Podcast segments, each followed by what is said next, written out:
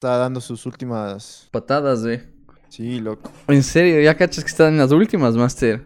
O sea, yo cacho que ya esa batería tiene que ser cambiada ya. Esa batería tiene que ser cambiada, pero cámbiale. Aunque no sé, loco. No cacho, nunca Sí, le tengo que cambiar.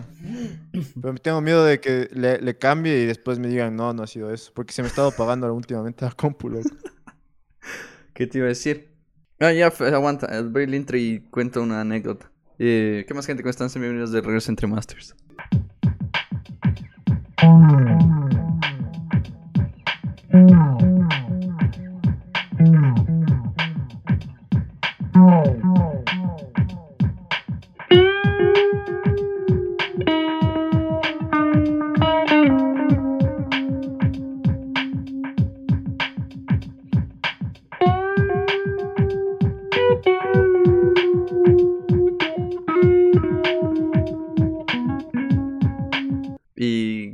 Hablábamos este- de la compu, loco. Yo, a mí me robaron, loco, una computadora en la universidad alguna vez. Me rompió. Claro, sí me acuerdo. Ajá, loco, me rompieron el vidrio del carro, me robaron la mochila, sí, con la computadora adentro. Pero en este tiempo tenía una computadora, era una HP, loco. Era chévere, así. Mm, No muy pro, pero estaba bien, así. El punto es que esa computadora, loco, algo, algo pasó con la batería, algo que esa cosa ya solo funcionaba si estaba conectada a la luz, cacha. Si se desconectaba el cargador, se apagaba la computadora porque ya la batería solo murió, así. Ajá, ajá.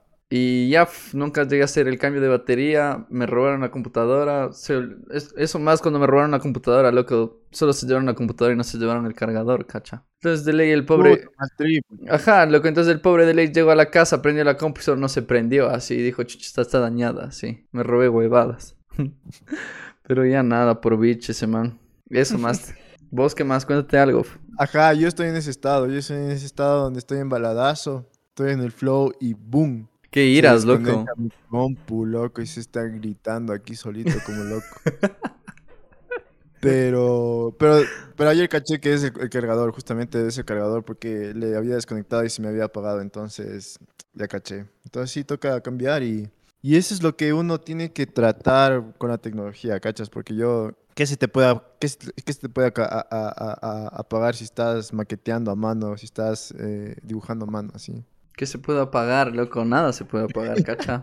No se te apaga nunca nada, a menos que te quedes sin minas, así. Ajá, eso iba a decir, además que se rompa la punta del lápiz. A menos que se te caiga el café en la lámina, tal vez. Pero puede pasar eso en la compu también, loco. Puede caerse el café en la compu y se hace más burger, cacha. Y, Ah, sí, porque encima pierdes lo que estabas trabajando No, y pierdes el- 3 mil dólares de la compu. y toda la info, loco. Eso es, creo que es siempre lo que más duele, loco. Perder la información así. Algo iba a decir, loco, con respecto a eso. Ah, qué bestia, pana. Yo ando en una misión aquí en mi casa. Eh, este, esto se remonta al año 2005, Master. 2004, 2005, 2006, 2007.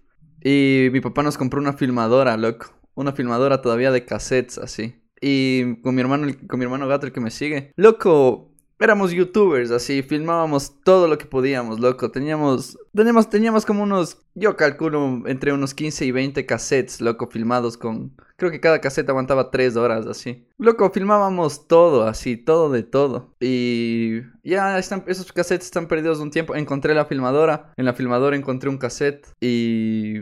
Y ya, loco, pero estoy buscando todos los otros 19 cassettes así. Y no les encuentro, loco. Ayer otra vez volví a buscar por toda mi casa, no aparecen. Y chucha, full bajón, Master, porque no sé por qué mencioné esto de los cassettes y la tecnología, pero. Ah, la información, Sí, loco. ¿Cachas?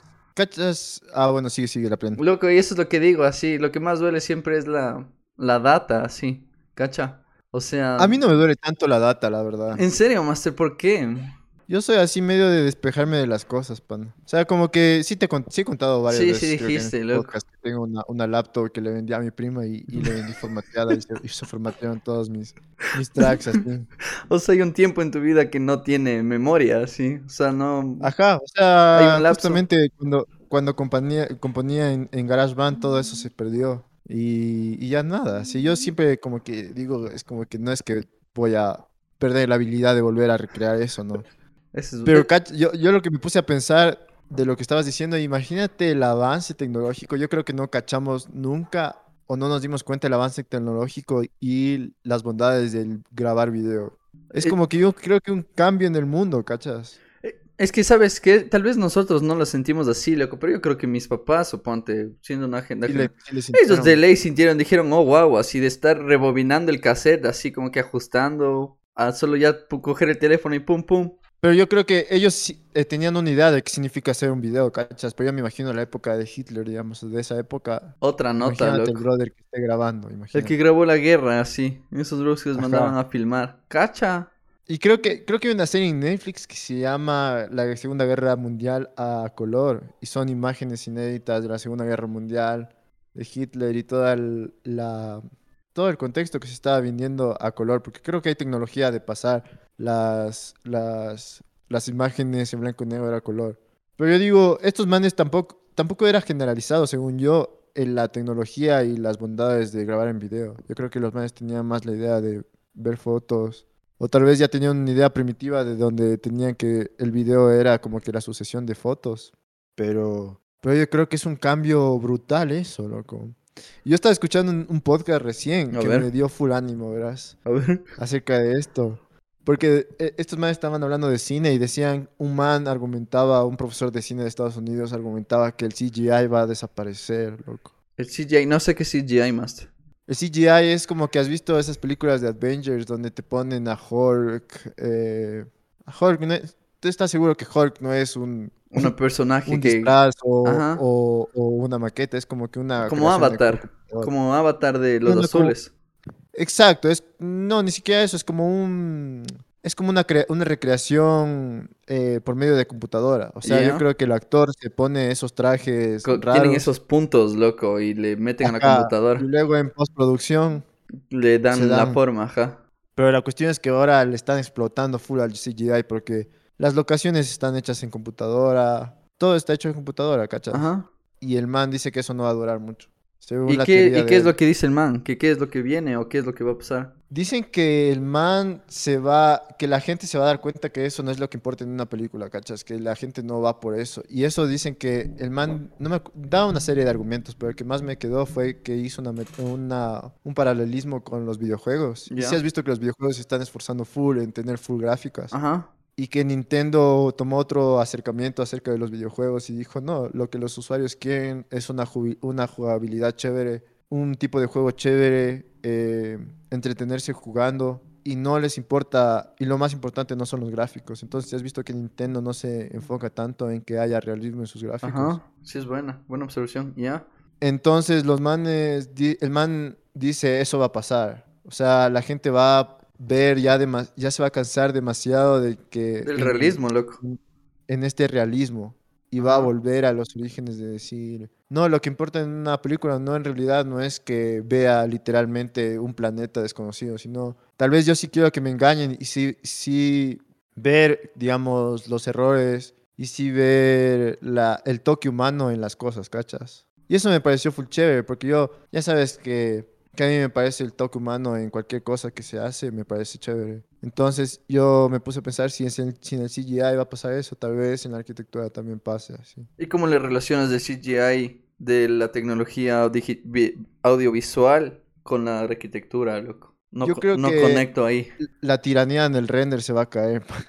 ¿Vos eres anti-renders o qué? Es como que, digamos, esa mm, sensación de que existe, de que tiene que ser todo realismo, va a desaparecer si desaparece el CGI. Esa Yo es creo que la buena, gente va, a seguir buscando el toque humano, va a seguir buscando los errores. Y yo no digo que se vuelve tampoco a una época primitiva donde no, donde no se utilice computadoras. Pero, Pero- yo sí digo que se vuelva a una época donde empezó a conocerse recién la computadora. No sé si has visto los dibujos de arquitectos de los 90. Ajá, Bernard Schumi o, o Rem, Rem Koolhaas con Noma. ajá, Los manes tenían un, un tipo de modelado full primitivo ajá. que no se preocupaba tanto de que sea real, sino como que el- los manes sacaron de imágenes full, como futuristas y medias como conceptuales, Ya. donde se veían edificios como en rayos X y medios así, medios conceptuales, no a nivel de decir así va a quedar el proyecto, sino este es otro paso en nuestra investigación hacia cómo va a quedar el proyecto construido. Que no es lo que pasa en el render, ¿cachas? Entonces, yo como que me entusiasmó esa idea, ¿cachas? Me entusiasma esa idea de, de darnos cuenta y, de, y darle un, un frenazo hacia, el- hacia, hacia dónde nos dirigimos, ¿cachas? En general, o sea, yo, yo sí espero que en un futuro, digamos, aguanten así. Tenemos que ponerle un pare y, y nos equivocamos en, en los últimos 30 años en seguir esta trayectoria y, y, no volvamos en un sentido nostálgico, sino volvamos y, digamos, retomemos estas ideas que estaban chéveres antes. Eso sí me parece un cague. ¿Y sabes qué, loco? Mm, tal vez esta no es la solución, pero a mí sí me gusta full el realismo, loco. Y algo más estaba pensando con esto del realismo. Pero bueno, el punto es, estaba viendo un video en YouTube de una arquitecta, de una arquitecta mexicana, loco. Se llamaba Sofía Vergara, si no estoy mal. De nuestra edad, loco. Arquitecta mexicana de nuestra edad. Y la man comienza a hablar algo igual de los renders y cómo ella diseña sus renders y cosas así. Y dice, hay veces que a ella le gusta la acuarela, loco. O sea, hacer los acabados de los renders en acuarela. Tratando para justamente tratar de evitar ese realismo, ¿cacha? Porque dice que hay veces que el realismo, hay como que en pocas el realismo es algo full alejado de la realidad también, loco, porque no da ese impacto. O sea, y, aquí me puse a pensar yo, y creo que también voy a juntar este, esto que pienso yo, porque digo, mm, el render tiene que ser lo más sutil, loco, y solo tiene que representar lo que verdaderamente es lo que se va a construir, ¿cacha? O sea, no tiene que estar... Es que hay, como lo digo también, loco, hay renders que ya se salen de la realidad. O sea, son tan reales que, que dices, esto ya sobrepasó lo, lo que de verdad va a llegar a ser la construcción, ¿cacha?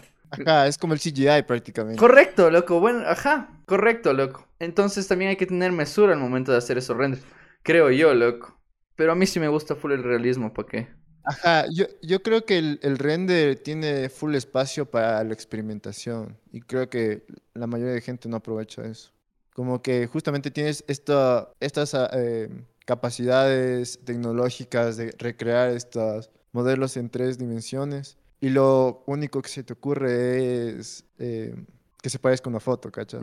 Es hasta un poco limitado en la imaginación y, y, no aprovecha todas las posibilidades de que, uh, que pasaría, digamos, qué pasaría si tú puedes ver a través del edificio, digamos. ¿Qué pasaría si tú puedes, como tú dices, combinar con unos métodos más analógicos como la acuarela?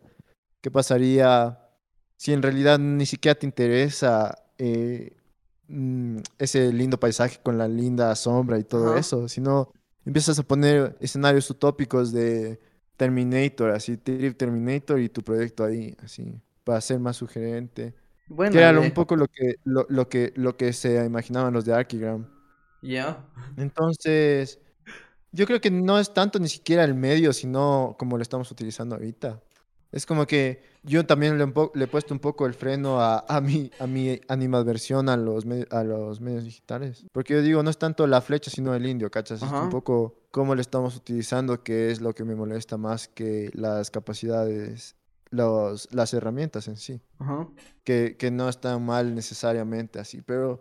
Pero me gusta esa idea, loco. Me, me, me, me entusiasmé cuando escuché esto de este brother. Y, y no sé, loco. Yo creo que yo creo que estamos como que cada vez acercándonos a, esa, a ese punto de decir aguanten, retrocedamos y veamos qué está pasando. En general. Como tener un nuevo inicio, dices tú. Uh -huh. Sí sería un cague también, loco, empezar a cachar otras Los, notas. Pero sabes lo que, sabes la contraparte. A ver. La contraparte es vuelta a este, este futurismo optimista donde dice, no, el, el, trayecto donde estamos es el mejor trayecto que se puede, puede haber y tenemos que seguir en este camino, loco. Yo creo que ese es el camino del el metaverso, el, el, la realidad virtual y todo eso. Yo te estás llamando a tu pana del metaverso que nos explique, loco, cacho. Pero... Oye, Master, creo que pasándome un chance de, de, de goles ganamos. Últimamente me está gustando full el... el ¿Cómo, ¿Cómo se llama esto, loco? El, uh, no, no, sé, loco, pero como una vanguardia media retrofuturista, loco. ¿Y por qué mm. me gustan las vanguardias, como la vanguardia retrofuturista, o por qué me gusta ese tipo de técnica? Por los colores, loco. Ahora, ahora ando en mi vida en que me gustan full los colores, loco. De verdad me, me emocionan full los espacios coloridos, me generan full buenas sensaciones, loco. ¿Y por qué? Porque no sé, loco, yo en la arquitectura ahora siento que utilizamos full color, el, el, blanco, loco. Siempre predomina el blanco. Trabajamos en escalas entre, en escalas de grises. No, no le damos vida al proyecto, loco. Siempre trabajamos la estructura negra, el, el tumbado blanco, las paredes blancas. Como que ya no trabajamos en los colores, loco. Eso es, eso es una observación que la he hecho yo. Y como que ahorita la expongo así y Aún no tengo la idea clara, pero aquí la estoy presentando. Y encontré full, ¿cómo te digo, loco? En el, en el retrofuturismo encontré full cosas coloridas, así. El tipo de acabados de, suponte los azulejos, así en, en rojo. El tipo de emporado en azul el, las paredes en verde. No sé, loco, como que eso dentro de mí me genera full más el toque artístico que creo que le hace falta a la arquitectura en lugar de acabar una casa y coger y pintarle todo de blanco, loco, cacha. Pero aquí también va, aquí también va otra cosa que estaba pensando. Y digo, hay veces que, che, a ver, eh, ¿cómo lo digo, loco? Hay veces que la combinación de las, la, pintura, loco, con la combinación de materiales, por decirte, piedra vista, madera vista, eh, el hormigón visto, loco, un buen enlucido visto. También combinan chévere con una casa, cacha. O sea, es una buena combinación y tienen esta dualidad que dices, ah, pero loco, también los colores son toda una nota, loco, y hay toda una ciencia detrás de los colores. Entonces ando en esas, loco, ando en búsqueda de colores y cosas que diga, esto está bacán, así como que como que yo quiero venir acá y tomarme una foto al frente de esta pared porque esta pared está bacán, cacha. Ajá. Yo creo que yo he estado justamente de eso, estábamos hablando con mi papá porque fuimos eh, a hacer una cosa y, estábamos viendo unos edificios en la, González Suárez. Ya. Y el man dice, eh, porque yo sí le he comentado que me gusta, digamos, el hormigón visto y toda la cuestión. Ajá. Y, y, el man dice, ah, ve, ahí está lo tuyo, así, todo blanco y hormigón, así. Y una pared de hormigón ahí, así. Ajá. ¿Ya? Sí se ve chévere, pero no hay juego de colores, no hay color así. Y es un contraste de donde yo vivo, porque en donde yo vivo la gente lo único, lo que hace es, lo que primero hace es pintar la casa, ¿cachai? Correcto, loco. O sea, y, y, es, y es curioso porque cada, eh, los manes dicen, ah, esta pared ya me la grafitearon o ya está yéndose a perder y la pintan así. Y es como que renuevan la cara de la casa. Entonces, es un contraste full, full denso. Y yo creo que los arquitectos un poco salimos con esta idea de, de la honestidad de los materiales. Y por eso nos, nos, lanzamos al color como tú estás exponiendo. Porque dices, no, o sea, tenemos que ser honestos. Entonces tenemos este complejo de, de que tal vez le, les copiamos un poco a los maestros sin entender eh, tanto la intención de los manes. Entonces, vos ves los casos de Le Corbusier, todos son de blanco o de hormigón visto, o, o, estos principios de, de, Mies. Entonces, no nos lanzamos al, al, color más por seguir este, esta idea tal vez falsa de honestidad de materiales. Y también yo he escuchado a algunos manes que dicen que no trabajan con colores porque no se sienten con la capacidad, ¿cachas? Es que yo, yo, leía, yo leía un poco una entrevista de Enrique Miralles, donde el man en, su, en sus últimos años de, de, de, vida, prácticamente, porque el man murió a, eh, a, los 45, 50 años. El man en sus últimos proyectos ya añadió color, así ya ponía cerámicas de color y toda la cuestión. Es que esa es la nota, loco. Y el man, dijo, y el man es un cague porque el man dijo, como que recién me estoy lanzando a, a a, meter color. O sea, como que antes a mí me daba un poco de miedo porque no sabía manejar los colores. Entonces, ahorita me compré una caja de colores y estoy poniendo en los primeros sketches ya colores, así. Entonces, y el man, bueno, el trabajo del man es full manual y, y, y, por eso se, eh, la referencia de la caja de los colores. Pero yo creo que es bastante también eso, ¿cachas? Porque a veces en los colores uno tiene que ser bastante cuidadoso y tiene que tener, eh, es toda una nota, ¿cachas? Es una nota separada que tal vez en las escuelas de arquitectura no se... No se llega a tocar. No se llega a tocar y es una exploración de cada uno donde dices, donde es como un poco de prueba y error, ¿cachas? Ajá en este proyecto, en este proyecto que tal vez no se construye, pero ya diseñé. Con color. Le metí este color, en el siguiente le voy a meter tal vez este, así, y vas de prueba de error como un científico casi. Oye, es que sí, yo hice recién un render, loco, de una casa, y el, a las escaleras de esa casa eh, les puse un color amarillo patito, loco. Porque solo dije, hay que cachar la nota con color, así. Porque ya estábamos utilizando el hormigón. Había hormigón visto, había vidrio, había un, un, un estucado, una mampostería blanca, loco. Un estucado y mampostería en blanco, así. Y dije, pero a esta nota le falta color, porque ya estaba tratando de entender el retrofuturismo, loco. Es que el retro... Solo abran Pinterest y pongan retrofuturismo. Ajá, retrofuturismo, loco. He ese, ese término retrofuturismo. ¿Sabes qué he visto que está de moda bastante? El neo noir, que es como esa estética trip eh, de Weekend.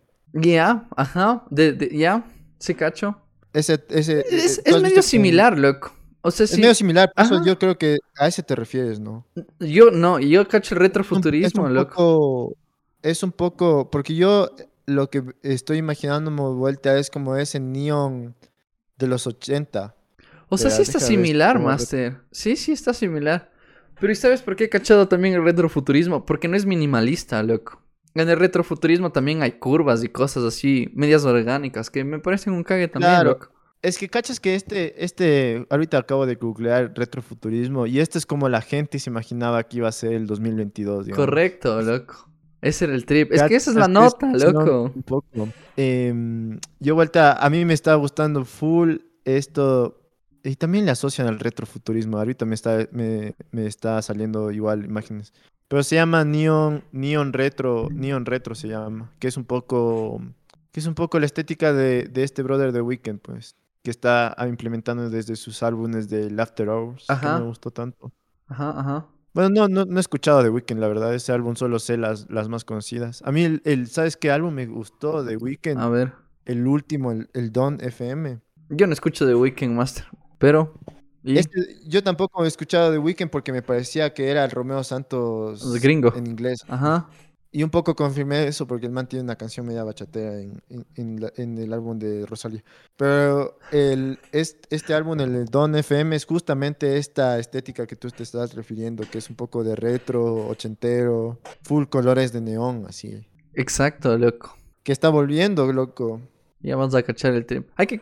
Loco, es que está un cague así. A mí sí me gusta full. Y me gustan también full los muebles, loco. Los muebles retrofuturistas son la nota. Hay para que se peguen una googleada. Oye, pero a mí me gusta que está volviendo eso, porque antes yo no, no sé si te acuerdas en algún podcast te dije que esto de la nostalgia es medio trucho, Sí. pero ahorita he cambiado y un chance sí me está gustando un poco esta, este sentido nostálgico, no tanto porque me gusta, sino porque ya he aceptado, a- ya he aceptado que las cosas están así. Y me gusta porque está confirmando un poco la idea que había escuchado alguna vez en un podcast, creo que era de Sam Harris, que el man decía que hay un libro que, que hablaba de esto, de que el siglo que estamos viviendo es como la inversión del siglo pasado, ¿cachas? ¿Ya? Es como que le, en el 2000 se formó un espejo así. ¿Ya? Y todo lo que pasó en el anterior siglo va a volver a pasar, pero invertido. Invertido. O sea, vamos a empezar desde lo... Es como que en el 1900 empezó abajo, subió, subió, subió, subió. 2000 estaba en la, en la cumbre de toda la montaña rusa y de ahí bajó, bajó, bajó. Vamos a empezar a bajar, loco. Pero hay una, hay una simetría. Hay una... Correcto, Hay, loco. hay una simetría. Entonces yo digo, capaz estamos volviendo a vivir los 80 de nuevo. Y yo he escuchado bastantes referencias de eso. Eso de el interesante, político ser. ecuatoriano, el contexto político ecuatoriano se está pareciendo un poco a los 80, ¿cachas? Vaya dato, loco. Entonces, me parece chévere confirmar eso, que se confirme esa teoría un poco. Ojalá. Ojalá, y sabes qué, loco, con esto que dices de los 80, Oh, y ojalá y sí, loco, y ojalá empecemos también a cachar full. ¿Cómo lo digo, loco? O sea, todos esos ritmos, hab- hablando de música, loco, yo no cacho nada de música, no soy nada de músico, pero digo, ese tipo de, beats que salían en los 80s, puestos pack punch y... ¿Cómo lo digo, loco? Y, y actualizados a la época que estamos viviendo ahorita, cacha. Como que sí existe esa invención. Algo así como el álbum de Kendrick, loco, digo yo. Si Ja, hacer el álbum de Kendrick me parece como que el Evil, no sé, no sé si tengo demasiado conocimiento de hip hop para mandarme esta, esta declaración, pero, pero siento que es el Evil NWA, ¿cachas? El limbo, ok. Es como NWA al, al revés, Ajá. NWA en terapias. Ajá. He escuchado bastante de que este álbum de Kendrick no está pegando tanto en la juventud. Eso no sé, loco, pero yo escuché que Snoop Dogg en un podcast de, de Impulsive con Logan Paul, Snoop Dogg dijo que eso es un masterpiece así.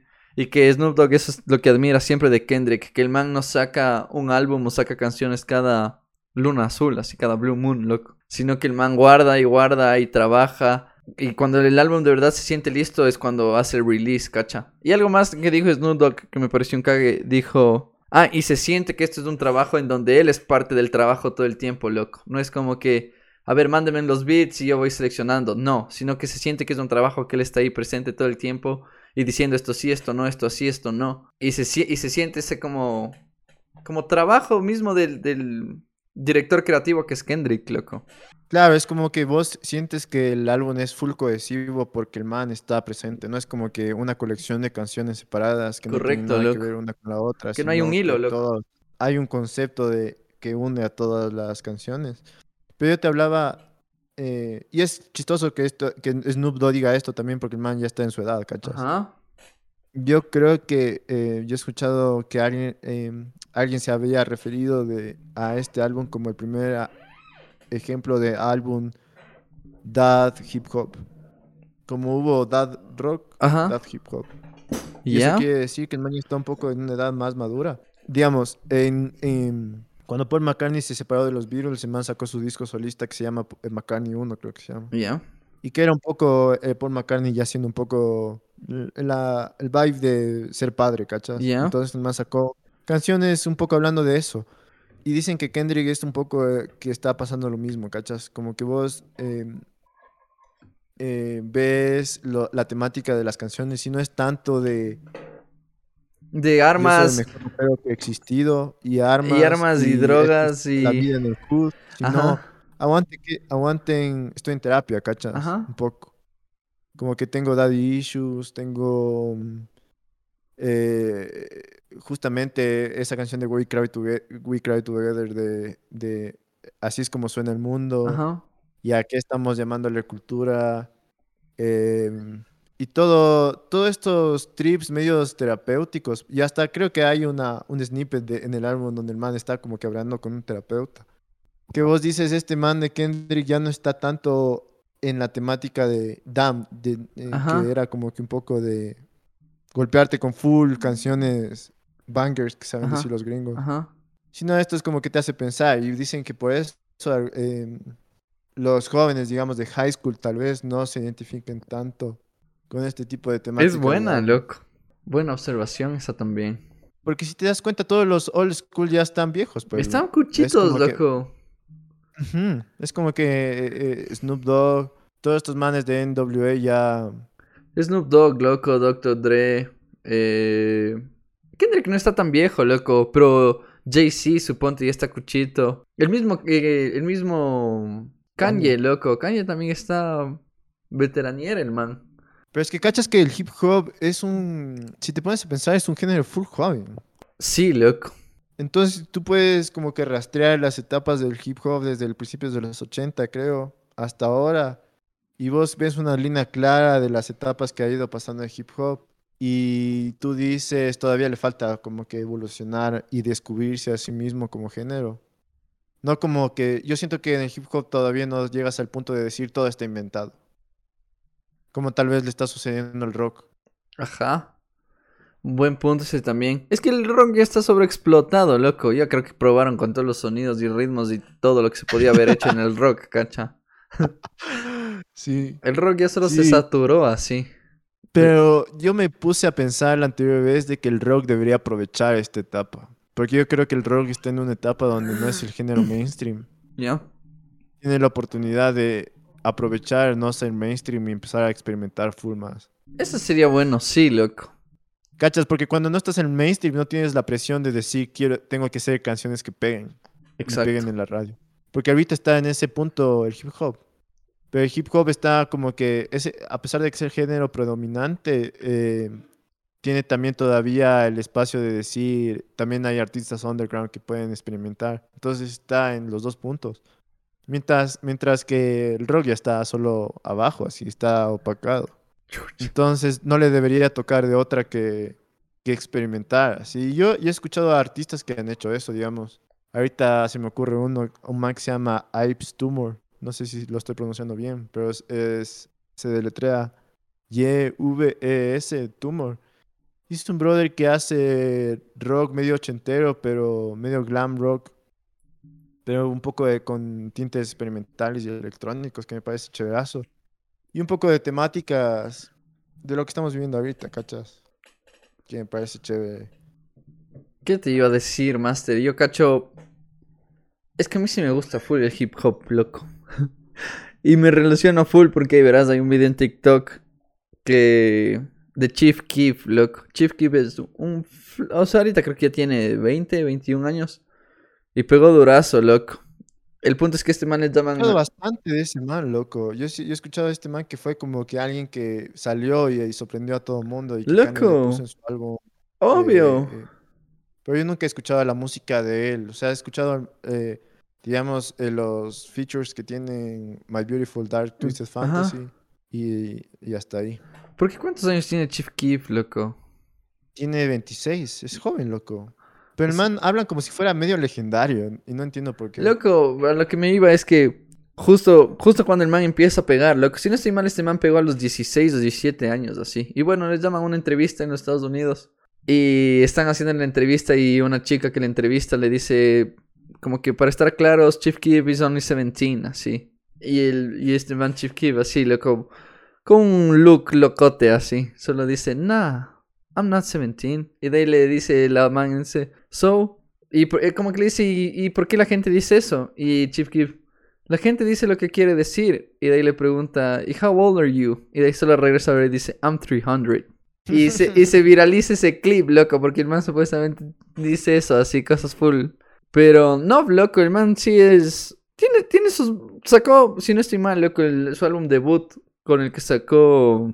A ver, ahorita voy a dar el dato, loco. Y el man creo que es de los primeros en explorar un poco el, el trap. Creo que por eso es un poco medio Legendario el bro. legendario. Chief Keef, loco. de ahí empezó a pegar el trap, pues. El rey del trap. ¿Dónde está? Finally Reach salió en el 2012, Bank 3 en el 2015, Dedication en el 2017 y For Name en el 2021. Tiene cuatro álbumes.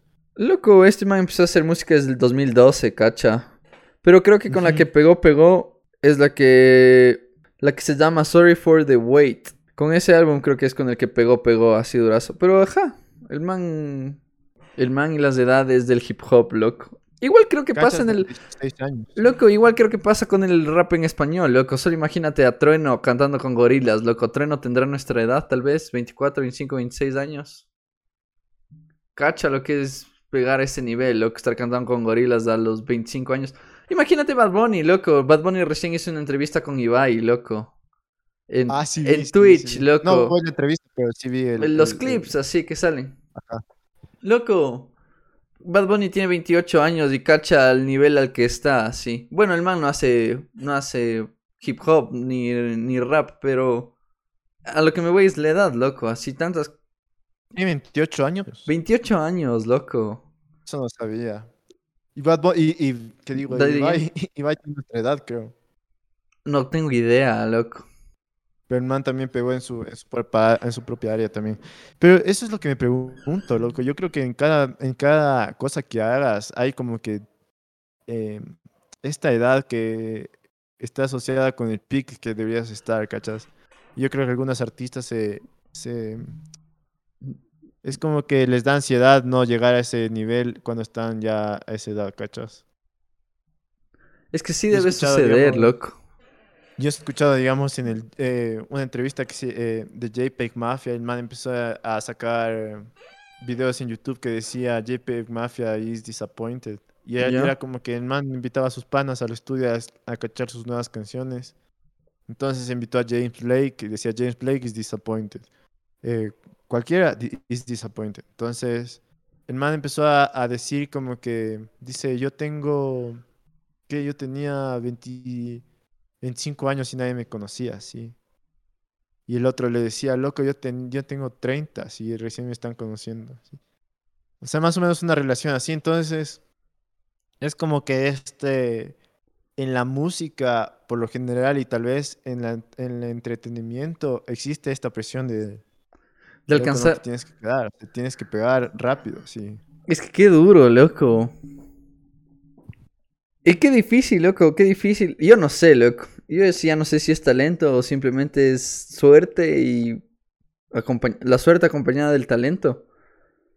Pero yo sí he cachado gente que la da con todo y solo no sale así. ¿Y por qué no pega? Es... Ajá, ¿y por qué no pega? Es lo que no cacho. Así que les hizo falta. Futbolistas, loco. Futbolistas, jugadores de tenis, jugadores de golf, gente que juega. Tantas cosas, loco, que son tan buenos y solo no pegan así. ¿Y sabes lo que me parece trucho?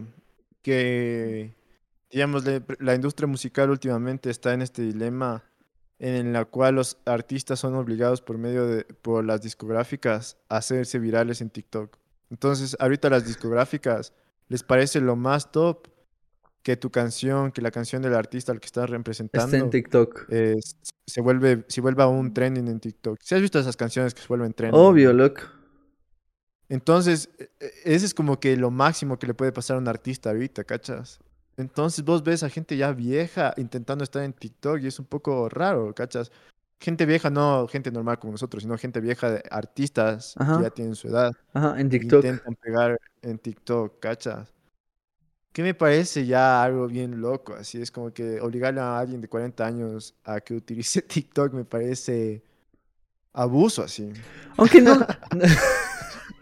Aunque no lo sé, Master. Yo recién vi un video de. de Shakira sacó una nueva canción, loco. Y Sha- Sha- Shakira también tiene su- su- su- sus años ya, creo. Shakira, si no estoy mal, creo que tiene 42.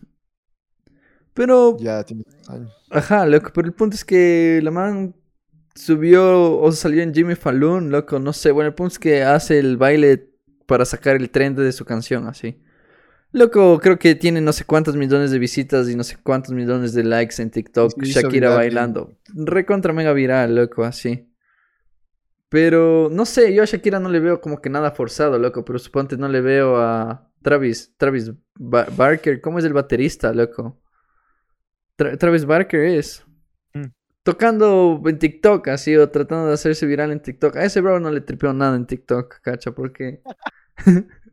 Como que loco, ya. Porque no, No, así como eh, que. Ni siquiera es culpa de ellos, ¿cachas? Es culpa de la discográfica que les presiona A a que estén ahí, loco. ¿Sabes qué más, loco? Ahorita que hablamos de la edad. Qué cague. Ayer, en- Ayer por cosas de la vida, loco, abro Netflix a los 40 años, así. A los 45 años abro Netflix. Y me y pongo como que en Trending Now, Jackass 4.5, loco. Digo, ya nada, cachemos el trip de esta movie, así. Boom, play. Loco, todo ese... Toda la people de Jackass cuarentones ya, loco. Ya mayores de edad todos, loco. Y... ¿Cómo lo digo, loco? O sea, ya verles a, los señores adultos, loco. Es como verle a mi papá haciendo las cosas que hacen yacas, cacha. Como que les, les encierran en un cuarto, loco, y se meten unos manes con unos tasers, así. Les comienzan... En un cuarto oscuro, loco, en un cuarto sin ventanas, sin nada, así. Están sentados en, en, una, en sala, así, en un cuarto sin ventanas. ¡Pum! Les cortan la electricidad y entran unos manes con unos tasers, loco. Y les comienzan a, a electrocutar, así. Y los manes que entran con los tasers se ponen los visores de... Los visores, loco, para ver en la noche. Los no térmicos, loco, pero los visores esos. Y se ve, pues, loco, eh, como que graban en una GoPro, así. Y se ve clarazo como los que no tienen puestos los visores están totalmente perdidos. Y los manes que están con los tasers solo les electrocutan, loco, así. Y yo digo, así que nota, loco. Y para todo esto salen del cuarto, loco. Y hay un, y un señor, así, porque está mayor, loco. Dice, toquen mi corazón, así, como que nunca en mi vida he estado tan asustado, así, como que fueron los 20 minutos más largos de mi vida.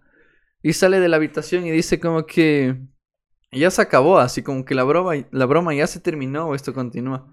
Y de ahí, bueno, comienzan a conversar algo de que tienen, que después de todo lo que pasa en Jackass, como que sí quedan con eso no es como, es como un síntoma o efecto secundario del estar trabajando todo el tiempo bajo estrés y que cualquier momento te puedan hacer un prank o que cualquier momento explote algo y algo te pase, así. Entonces, dice, loco, yo ya soy una, el, el man mismo, dice así como que yo ya tengo mis años, loco, como que yo no puedo estar aguantando este tipo de cosas, así. Y yo así como que, loco, obviamente ya no puedes aguantar este tipo de cosas. ¿Y qué más vi, loco? Con- loco, le encierran otro brother en un cuarto así. Y abren una puerta y sale un oso. ¿Cacha? Un oso, loco, un oso así, un oso gigante. Y el oso se acerca donde el man, así, y el man contra la pared, así. Entonces, sí, loco, es la edad. Y a lo que me voy es que me pareció full raro, loco, medio bizarro, así ver a gente tan mayor haciendo bromas que ya no, loco. O sea, ya no les quiero ver a los adultos de esa edad botándose contra un... No sé, loco, y hacían tantas cosas que digo, ni siquiera me terminé de ver, loco.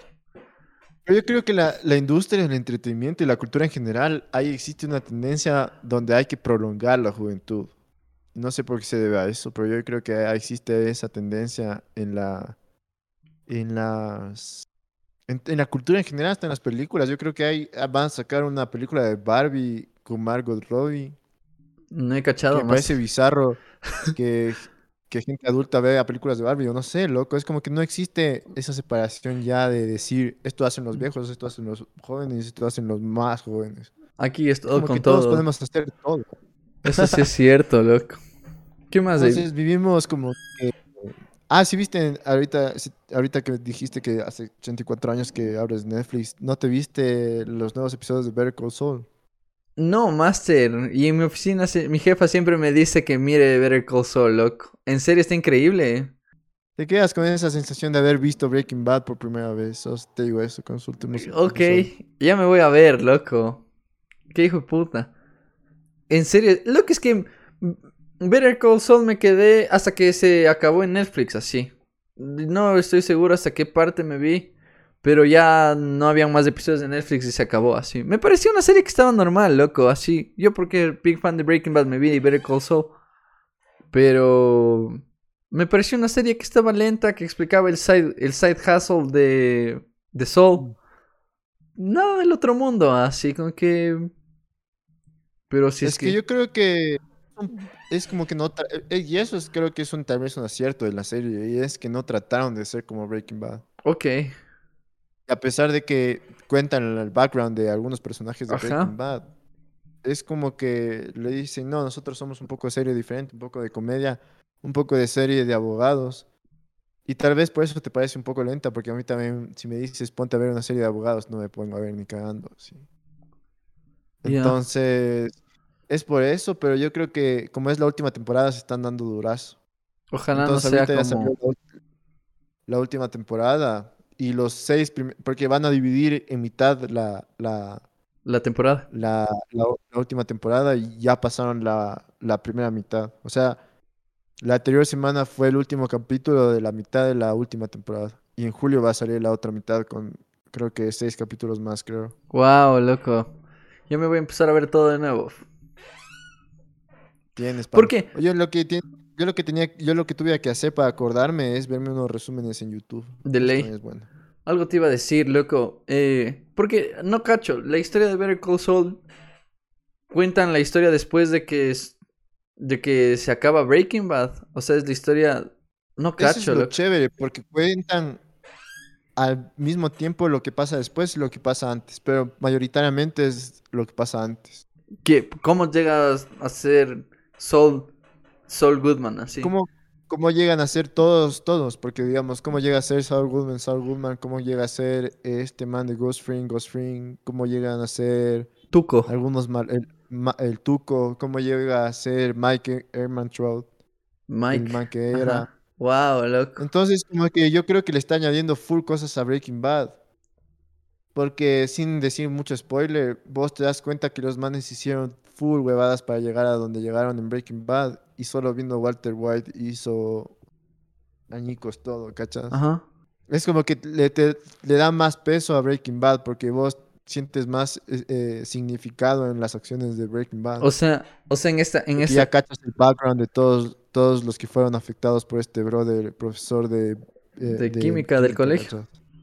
O sea, Ajá. que, o sea que en esta escena cuando, cuando Mike está a punto de morir y le dice, ah, cuando, si no estoy mal, loco, cuando el Mike ya está por la DEA por atraparle y el Mike le pide favor al Walter que le traiga una, una maleta con dinero y le entrega a Mike, la- el Walter le entrega la maleta al a, a Mike y el Mike le, y el Walter le reclama y dice, ni siquiera me vas a decir gracias, de, le dice no tengo de qué agradecerte así. Y de ahí como que el Walter, el Walter le reclama y le dice todo lo que hemos hecho, que no sé qué, y le dice hemos hecho como que nosotros, we, we had a thing, we had a good thing running with, with Frink, and you and your fucking ego had, como que tuvieron que fuck it all up.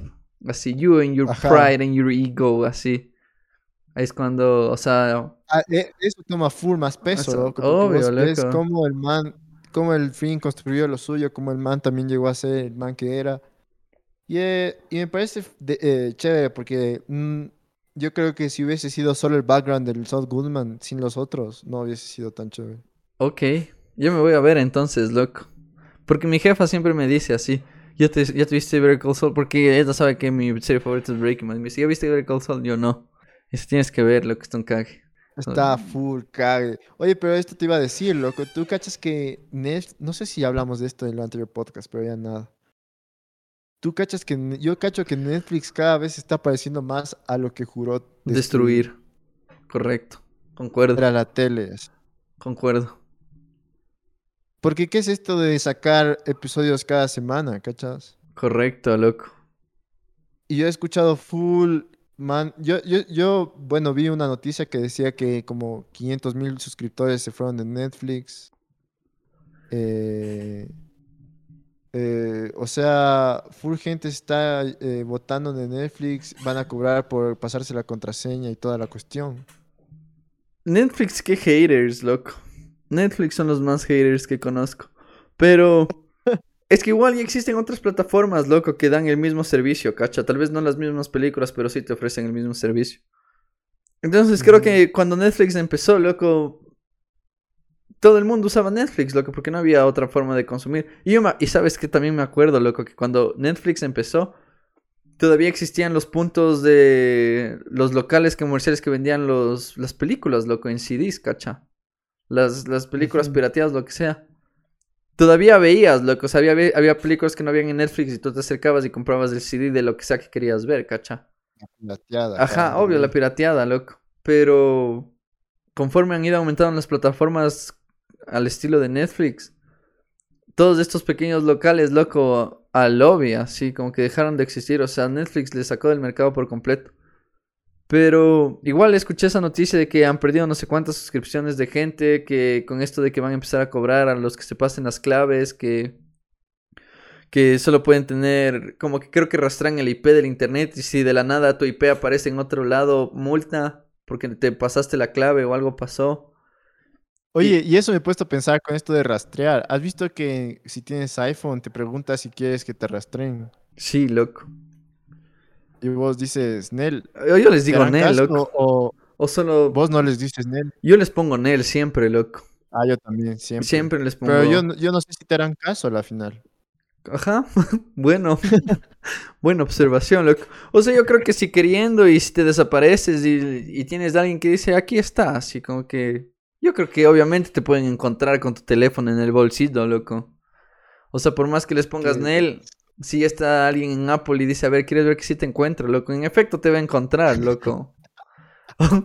o sea, el man de Apple no le va a detener nada en encontrarte, cacha. Solo... Exacto, es así. Así vos no aceptes ningún, tra- ningún, ninguna condiciones de uso ni nada. Con que tengas servicio, loco, con que estés conectado a alguna red, así sea el chip del celular y, y, ah, loco, de alguna manera te van a encontrar, creo yo. La única forma que no te encuentren es si es que apagas el teléfono. Aunque no sé, loco, porque verás. Dicen que ahora hay una nueva opción en los iPhone que por más que la apaguen, sigue mandando la ubicación, loco. Sí. Este man de Edward Snowden, que ahorita está en Rusia, el man es huido por el gobierno por revelar todo el, el aparato de espionaje que Estados Unidos tiene en su población. Ya. Este man Joe Rogan dijo que así apagues tu batería y envía la información. Cacha, loco.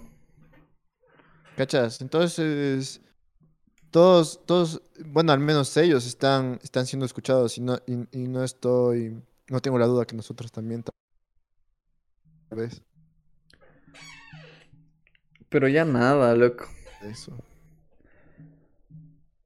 Ya creo que solo falta que nos pongan un chip así en el cuerpo y que nos puedan rastrear, cacha. Hay un man, yo vi una, esto del foro, cada vez que salgo, salen videos del Foro Económico Mundial me parece tan surreal. Ya. Porque los manes te dicen literalmente lo que planean hacer. Y bueno, el Foro Económico Mundial, para los que no sepan, son esta como reunión de élites donde se reúnen para discutir el mundo, ¿sí? Ya. Discutir qué va a ser lo siguiente, qué tecnología se va a aplicar y están todos los millonarios y todos los presidentes que están invitados. Ya. Y un man, y el CEO de Pfizer empezó a decir, loco, de que el man está interesado en una, en una tecnología de pastillas donde vos te puedas tomar la pastilla y le notifica a Pfizer que te estás tomando la pastilla. Cacha, cabrón. Y el man, literalmente estas fueron las palabras del man, o sea, como que es un chip que viene en la pastilla y le comunica a la farmacéutica de que vos estás consumiendo esto. Entonces el man dice, imagínate las concesiones y aplicaciones que tiene eso, son ilimitadas. Y, y es como ese meme, así, con qué naturalidad lo dice este hijo. de- Este, ajá, loco. ¿Cachas? Pero así es el Foro Económico Mundial y esas son las, la- las aplicaciones que se está cachando. Pero yo no sé si has escuchado, ese- has visto ese libro, libro de Micho Kaku que saben dar en Serie Cosmos en la U, No. donde te dicen que esto va a pasar, loco, que digamos, tú vas a estar en el futuro, las enfermedades se van a detectar de esa manera, así, por medio de chips que tenemos nosotros insertados en nuestro cuerpo, o porque hay demasiada tecnología, la tecnología descansa, se va, se llega al límite. ¿Ya? En el sentido de que vos vas, digamos, y te vas a lavar los dientes en la mañana como siempre y te hacen ya un scan así. O sea, lo Black Un Mirror, así. Ajá, un scan rutinario para ver si tienes cáncer, digamos. Ajá. Entonces ahí pueden detectar el cáncer así. Instantáneamente, panda. Qué miedo. O sea, no sé, loco. Yo, cuando dices eso de un escáner, loco, de, no sé, me imagino full en el- un escenario así a lo Black Mirror, porque si no estoy mal hay un episodio en Black Mirror de que la gente se levanta a trabajar, loco, en su día a día, en su día normal. Y al momento que entran al baño ponen el ojo frente a un escáner, loco, y el escáner les escanea y, y solo les dice, te hace falta azúcar, te hace falta agua, no Tienes sé. el, hígado, el hígado graso. Exacto, loco. Eh, tienes que hacer deporte, tienes que ta ta ta, que sea tu doctor de tu doctor diario, cacha, que te diga tu pulso está en esto, tu no sé qué está en esto, el, el oxígeno en tu cerebro está en esto. Te recomiendo hacer esto, esto, esto, esto. Cacha, loco. Y mientras el, tu doctor de la ducha te está contando, tú te estás bañando así. El, solo es un como citófono, loco. Te dice, Martín, tus resultados están terminados. Hemos detectado que tu pulso es de tanto, tus calorías están en tanto y, y tú te estás bañando y le estás escuchando al man todo lo que te toca hacer, cacha.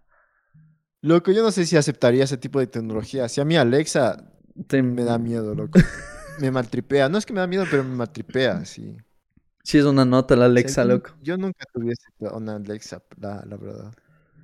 O sea, nunca digas nunca, pero nunca digo, nunca le vi la aplicación, o sea, nunca- no le veo hasta ahorita la aplicación de tener a alguien escuchándote 24/7. Solo para que le digas, pon Kendrick Lamar, así. Qué miedo, ve, Master, ahora que lo planteas así. Es que la Alexa está ahí pendiente de vos todo el tiempo, loco. Si ha habido casos en Estados Unidos, y no digo que todos seamos criminales, ¿no? Hab- Habrá gente que diga, no me importa que me escuchen, yo no hago nada mal. Pero hay, hay gente en Estados Unidos donde se ha, se ha utilizado los audios de Alexa en su contra en, en juicios. Cacha, ma, cacha.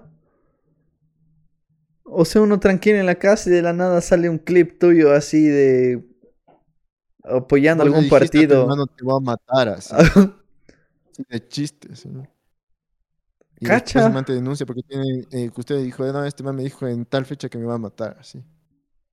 Cacha. Y aquí está el audio de Alexa. Hay gente, yo he escuchado full casos de violencia doméstica en Estados Unidos, donde los, policías están escuchando tu Alexa y saben cuando hay disturbios en, la- en tu casa, ¿sí? disturbios de, de violencia doméstica. ¿sí? Entonces los manes caen, caen por el audio de Alexa. Sí debe suceder, loco. Qué miedo. Ya no sé qué esperar de este. ¿Qué más he visto, loco? Escuché un clip de. Es que eso no sé si quiero hablar, loco, porque no cacho ni bien así, pero. No, Master, de eso no voy a hablar, me abstengo. Ajá. ¿De qué, ve? ¿De qué? Yo sí, yo sé hablar. Loco que supo- eh, le entrevistan a Joe Rogan y creo que creo que es en el Joe Rogan Experience, loco, y está Elon Musk ahí. Y y de algo Joe Rogan le plantea en el plan ese de que qué piensa qué piensas tú sobre el estar en una simulación, loco.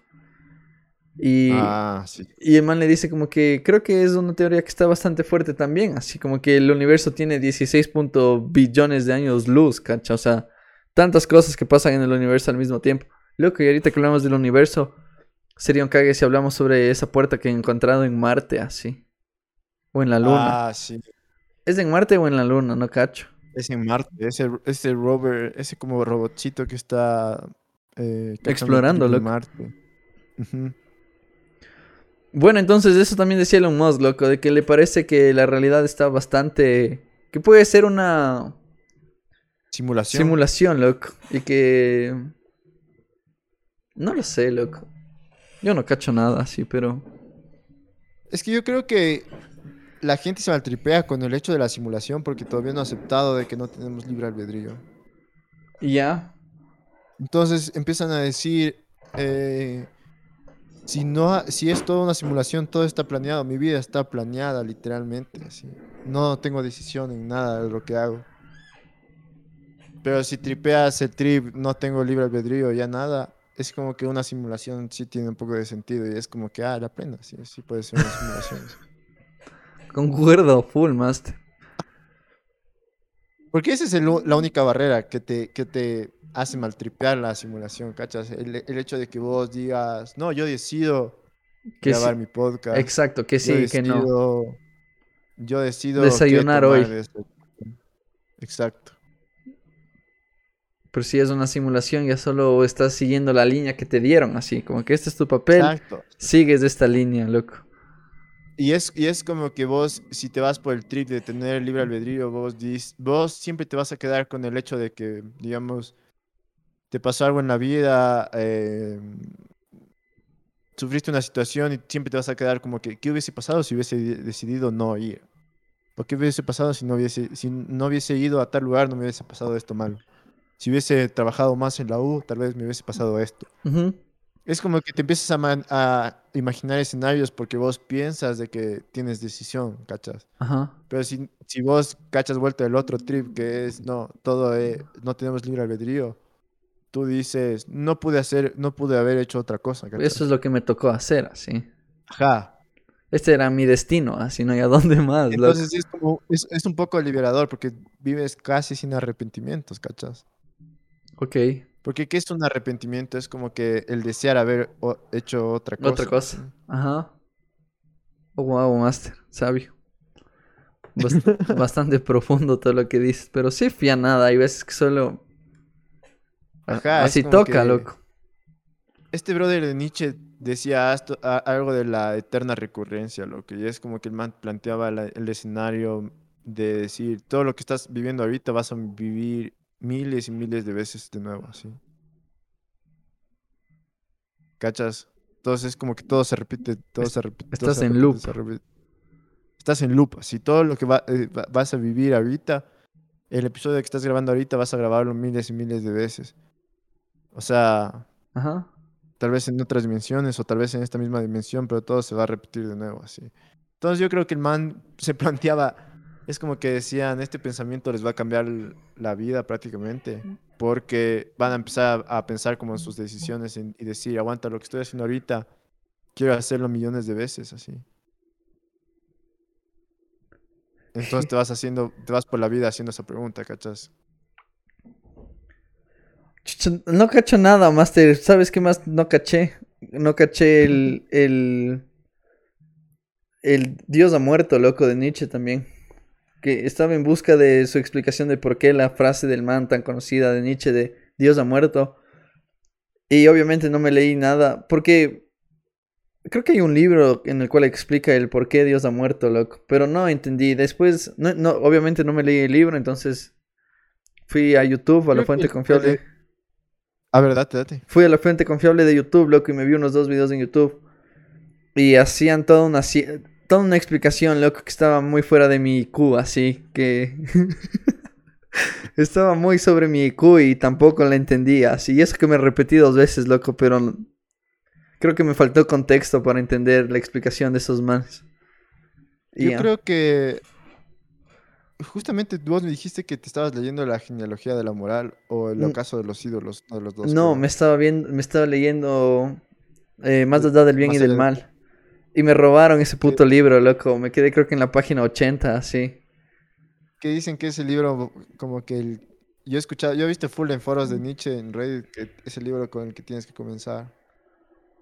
Pero mm, yo lo que eh, yo verás, yo he leído eh, así habló Zaratustra que todo mundo eh, recomienda no comenzar por ese, yo comencé por ese. Ya, Porque era, estaba creo que en colegio, así. Ya. No, voy a leerme Nietzsche, así.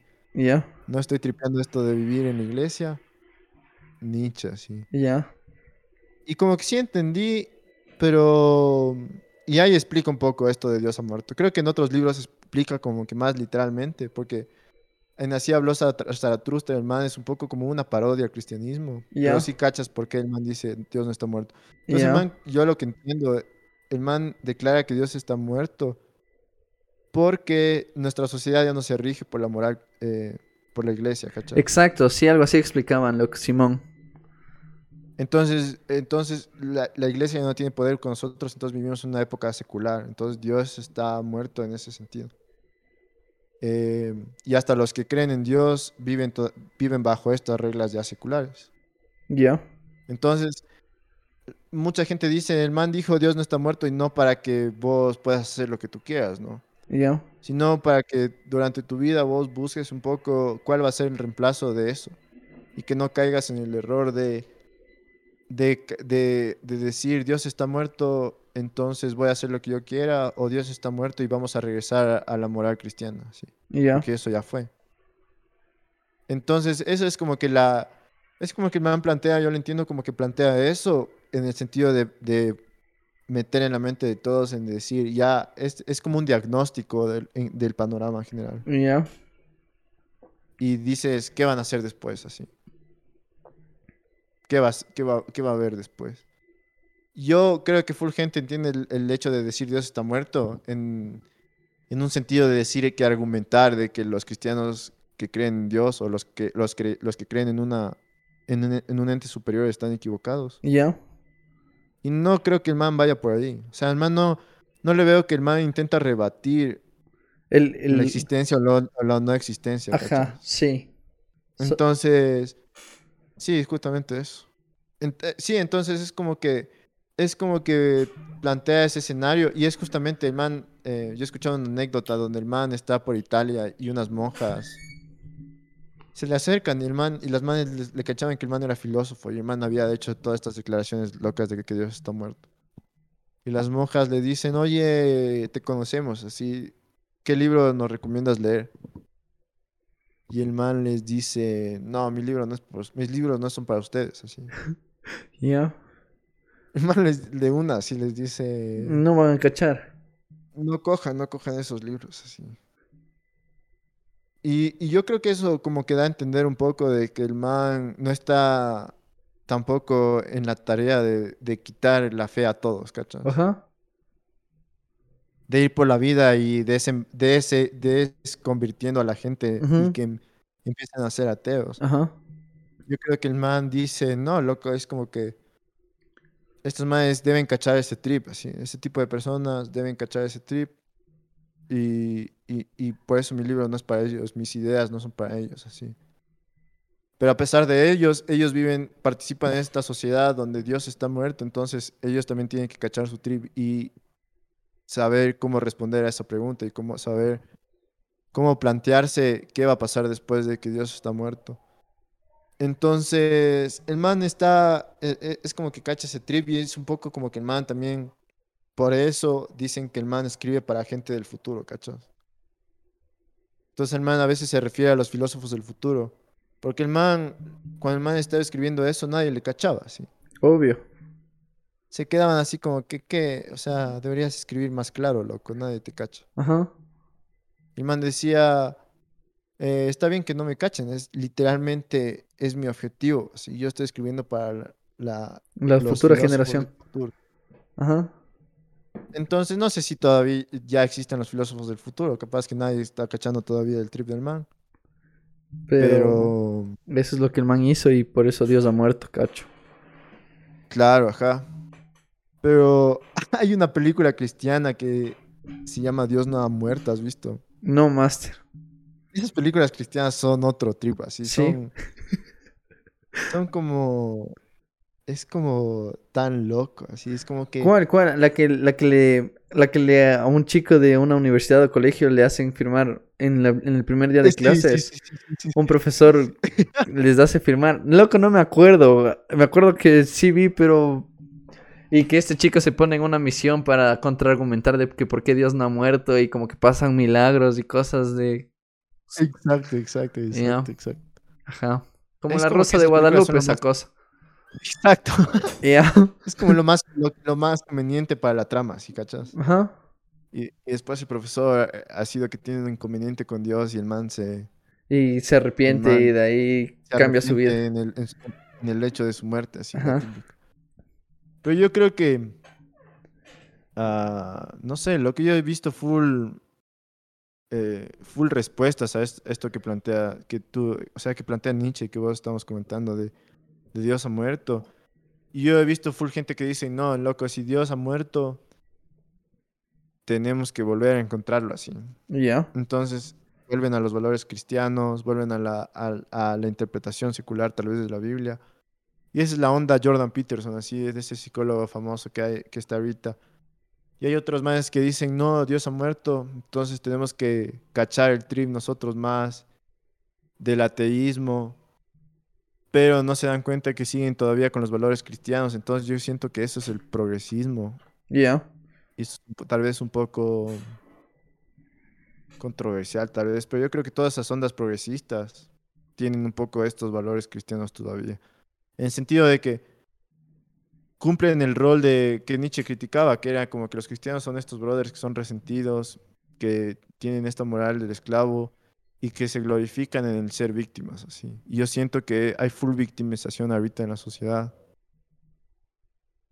Y, y, y tal vez con este intro, tal vez podemos ir al, a ese tema, no sé si cachaste, loco, ese tema de Netflix. Ya. El de los arquitectos. Y Ajá. que no hay ar- arquitectas, solo hay arquitectos.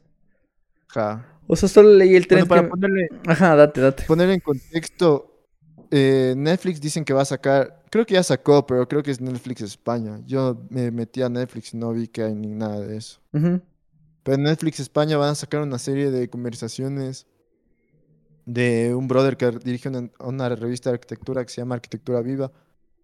Las conversaciones que tuvo este man a lo largo de la última década con algunos maestros de la arquitectura. Ya. Y la gente, y todos son hombres, así. En- y viejos. Porque ya están viejos. pues. Ajá. Entonces, la gente se está quejando full, así de que ¿Por qué no hay mujeres? ¿Por qué, por qué no hay mujeres y por qué se sigue esta línea de no visibilización de mujeres y jóvenes en la profesión? Sí. ¿Y por qué crees que sea, loco? ¿Por qué? Yo creo No sé, loco. Yo no creo, yo no creo en nada, loco. Solo no le encuentro explicación al por qué siempre tratamos.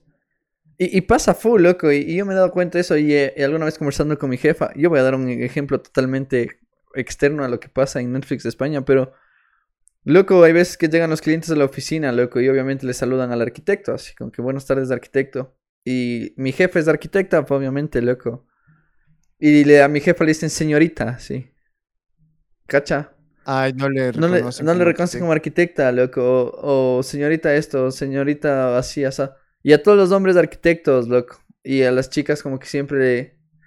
Y bueno, o sea, esto más pasa cuando llegan señores adultos, loco. O sea, gente entre los 60 años, así que... Arquitectos solo a los hombres, loco. Y a las mujeres como que no, cacha. ¿Y por qué? Tampoco le dicen niña. Ajá, loco, en- en- literal, así. ¿Y a qué se debe esto? No tengo idea, loco. Pero, ¿por qué seguimos esta tendencia así, cacha? No cacho. Yo creo que hay dos lados, verás. Y, y yo creo que justamente lo que tú estás hablando no tiene, bueno, sí tiene que ver con lo de Netflix en la percepción, pero no es tanto el, el problema, porque yo creo que, a ver, A ver. yo creo que este problema de no visibilizar a las arquitectas viene bastante de la generación, como tú dices, vieja. ¿sí? Correcto, loco. En eso concuerdo con vos. Y, y a esos brothers no les vas a cambiar de parecer, así. Entonces me parece un poco una tarea un poco inútil eh, estarles atacando a estos manes, ¿cachas? Estos manes les quedan máximo unos 20 años de vida, sí. Y de ahí solo habrá un cambio. Exacto, y yo creo que literalmente las nuevas generaciones sí visibili- visibilizan a las arquitectas porque no hay de otra, ¿cachas? Ya. No es porque hay, existe una misión de decir igualdad, sino Porque vos en el contexto de que estudias te das cuenta que la profesión cada vez es de, no es de arquitecto sino arquitecta, sino es de cualquier género, ¿cachas? Ya. Nosotros que hemos estudiado hemos visto arquitect eh, que hay bastantes mujeres en, en las aulas, Ajá. ¿cachas? Entonces no nos parece tan, tan chocante de decir, no, la arquitectura no debería haber mujeres. Ajá. Porque dices, loco, se graduaron más de la mitad de mi curso de mujeres, y ellas son full capaces. Son arquitectas tanto como yo, así. Ajá. Pero yo creo que el problema que hay, y, y ese es el problema que yo tengo, que es la manera con la que se quiere atacar el problema, ¿cachas? A ver. ¿Y cómo se quiere atacar el problema? Porque yo creo que esta gente que se quejó full de, de, de que no visibilizan a las mujeres y que de nuevo no quieren visibilizar a las mujeres, le están gritando a este señor que se... Le están gritando a ese tipo de personas como este señor que entra a tu oficina y no le saluda a la, a la, A mi jefa, sí. A a la arquitecta. arquitecta, sí, a tu jefe. Y es como que, aguanta, tú todavía, es como que yo les digo a todas las personas que se quejan, les digo como que todavía quieren ser parte de este tipo de, de, de espacios que están regidos por este tipo de personas. ¿Por qué no, si el, si el punto es alejarse de ese tipo de, de, de narrativa, Ajá. ¿por qué no eh, visibilizar na- la narrativa que es la normal? Es hay arquitectas y arquitectos. Y por medio del propio espacio del futuro, ¿cachas? Ya. ¿Por qué seguir luchando porque, porque se visibilicen espacios ya anticuados, así? De gente anticuada, sí. Entonces yo siento que hay una contradicción en ese tipo de narrativas, porque al mismo tiempo que se quiere alejar de ese tipo de, de personas, todavía quieres participar en el, en el espacio que ellos dirigen, ¿cachas? Ya. Entonces para mí cuando todavía existen este tipo de pataletas que no existen arquitectas, creo que es más, es full innecesario y es, y es como que un, un llamado a decir, ¿por qué no visibilizar de espacios más modernos? Así que la gente como que es de nuestro tiempo más. Entonces, no es que Netflix es anticuado, pero es como que vos ya ves a un viejito entrevistando a otros viejitos, vos dices, tal vez no quiero participar de eso. Tal vez yo quiero visibilizar arquitectas por medio de un hilo en Twitter, así. Ok. O por medio de videos en YouTube, Ok. que es donde la gente que va con proyección a futuro está. Como vos dices, te, te aseguro que vos has visto más YouTube que Netflix, en los últimos meses. Sí, loco, obvio. Entonces es como que la manera de visibilizar es diferente y no ha- hay necesidad de estar peleazo- peleando por espacios que al final ni siquiera quieres estar. Ese es mi punto, ¿cachas? Esa es buena, ve Master, la plena. O sea, tal vez simplemente es armar bronca por armar bronca, así. Exacto, así. o sea, tal vez ni exacto, siquiera, ajá. tal vez ni siquiera ves Netflix, loco, pero cachaste que solo hay arquitectos y dices, ah, man, tenemos hate, así. Yo, yo no, yo no consumo Netflix, yo consumo Twitch y YouTube, y en YouTube me informo de todo, y en Twitch me informo de todo con estos arquitectos y arquitectas, o este estudio que tiene arquitectos y arquitectas. Pero, ah, Netflix no tiene mujeres, pum, tenemos hate. Y lo peor es que la, eh, hay premios que se están dando a arquitectas, así. Para mí, la, eh, si me preguntas, la mejor arquitecta en el mundo ahorita, el mejor arquitecto en general, entre arquitectas y arquitectos, es una mujer, lo que se llama Carmen Pinos. Esa man es una crack, así. No le Para mí, cacho, la, Master. la man es la mejor arquitecta viva, sí, si me preguntas. En- eh, ¿Cómo dices que se llama? Carmen Pinos. ¿De dónde? Y la man están, y la man están valorando ya su obra, en los últimos años está recibiendo full premios. Es de Barcelona. La man fue esposa de Enrique Miralles. Mm, Entonces la man hizo full obra con Enrique Miralles en los 80. Después se separó de Enrique Miralles y siguió su trip.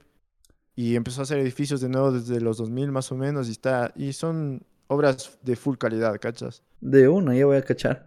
Yo solo cacho Lina Y- Bobardi, Master. Todo Lina Bobardi. Y hay full y yo, yo he visto que en, digamos en Instagram, loco, hay una página que se llama Arias Velas, creo. ¿Ya? que full gente sigue. Y este man recopila imágenes de arquitectos de antaño y, y sabe sacar hasta los planos, los renders, los dibujos. Y ya están sacando full dibujos de Lina Bobardi que yo no cachaba, ¿cachas? ¿Ves, master? chévere. Y cachas que esa es la manera de visibilizar de ahora. No, está, no hay necesidad de, de ir a, a golpear la puerta a las revistas. así. Ajá. Porque ya nadie ve eso, ¿cachas? apostando que la serie de Netflix solo van a ver arquitectos, así. Y si es que ven los arquitectos. Texto, así. Ajá. Entonces, regresando a lo que estábamos hablando de Nietzsche, yo creo que hay bastante todavía ese complejo de, de este tipo de grupos de victimizarse, ¿cachas? Victimizarse por victimizarse, ¿cachas? Cuando, todav- cuando ya existen espacios donde y la realidad de la profesión se está ajustando a la realidad, ¿cachas? Ya. Entonces yo no entiendo esa lucha. Y yo, y yo lo que y yo lo que tampoco no entiendo es que esa narrativa, y está- esa narrativa que existe en el decir hagamos lo contrario para, para de alguna manera recompensar a las arquitectas que han sido, no han sido visibilizadas antes, Ya. vamos a hacer lo contrario, ¿cachas? Y visibilizar solo porque alguien es mujer. Ya. Eso me parece en detrimento a toda clase de, de espacio que se está abogando, ¿cachas? Porque yo creo que en vez de eso se debería decir, la arquitectura es buena independientemente si es mujer o hombre. Ya. No es que tenemos que recompensar a nadie así. Ajá.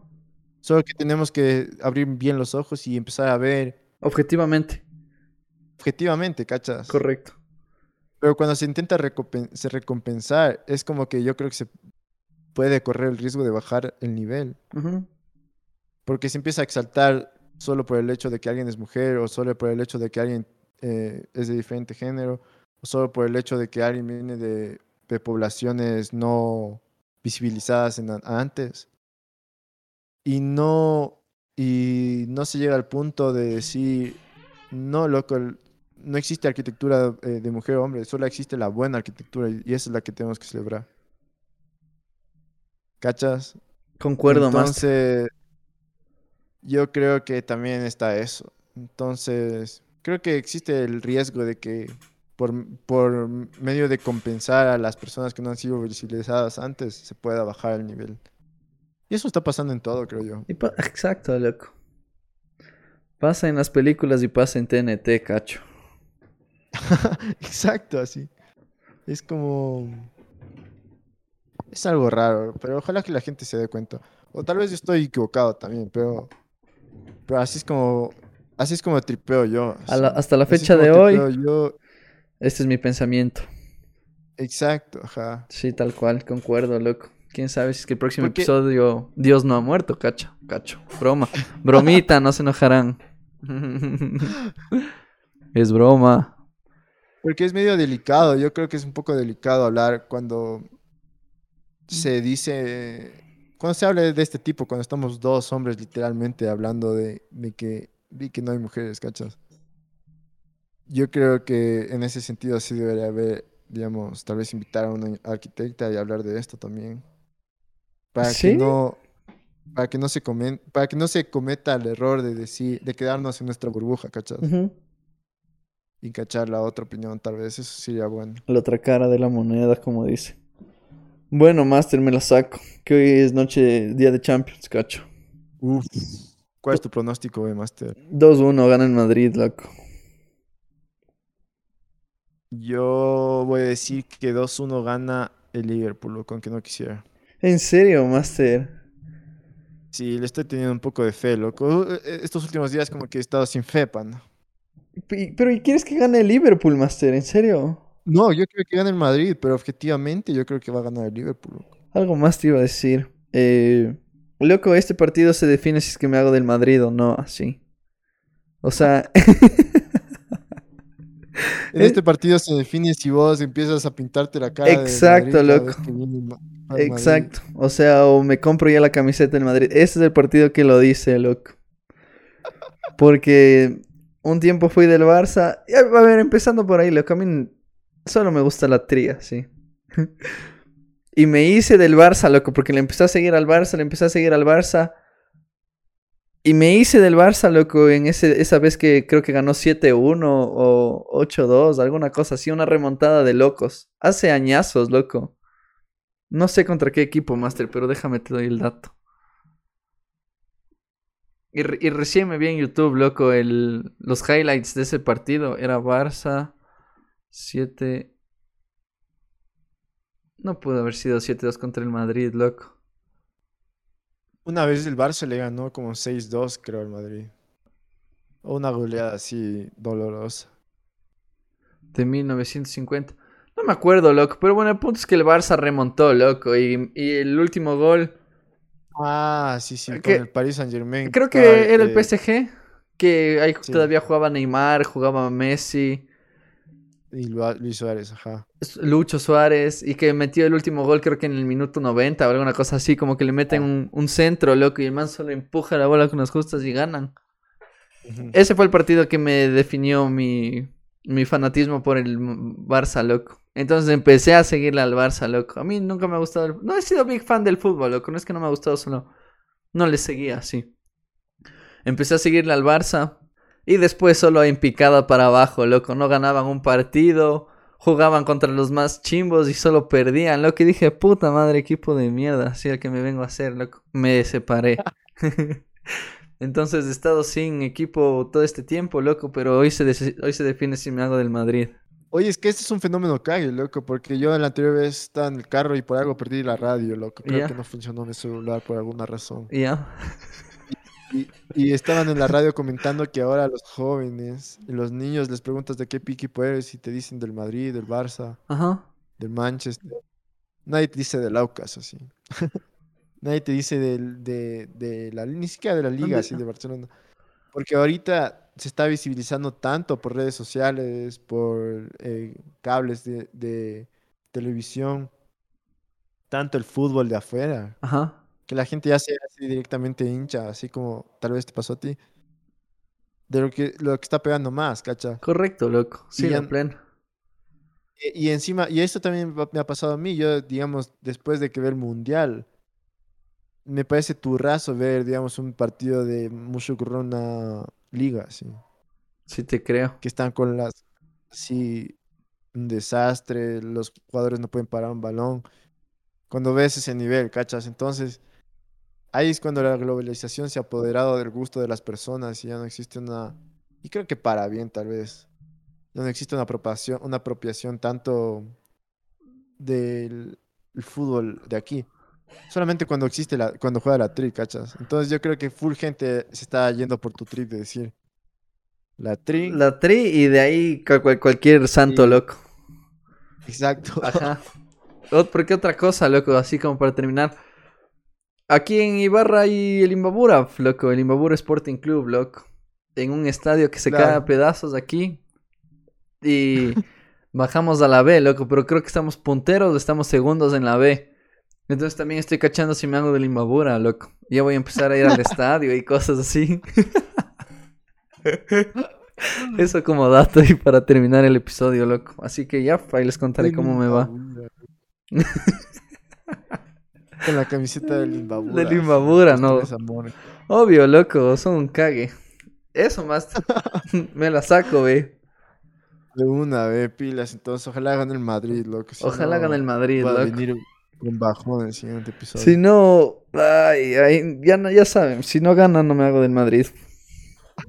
De una de Master Pilas. Ya hablamos, tope, Gracias, gente linda, porque hasta el final del episodio esto ha sido entre Masters. Bye.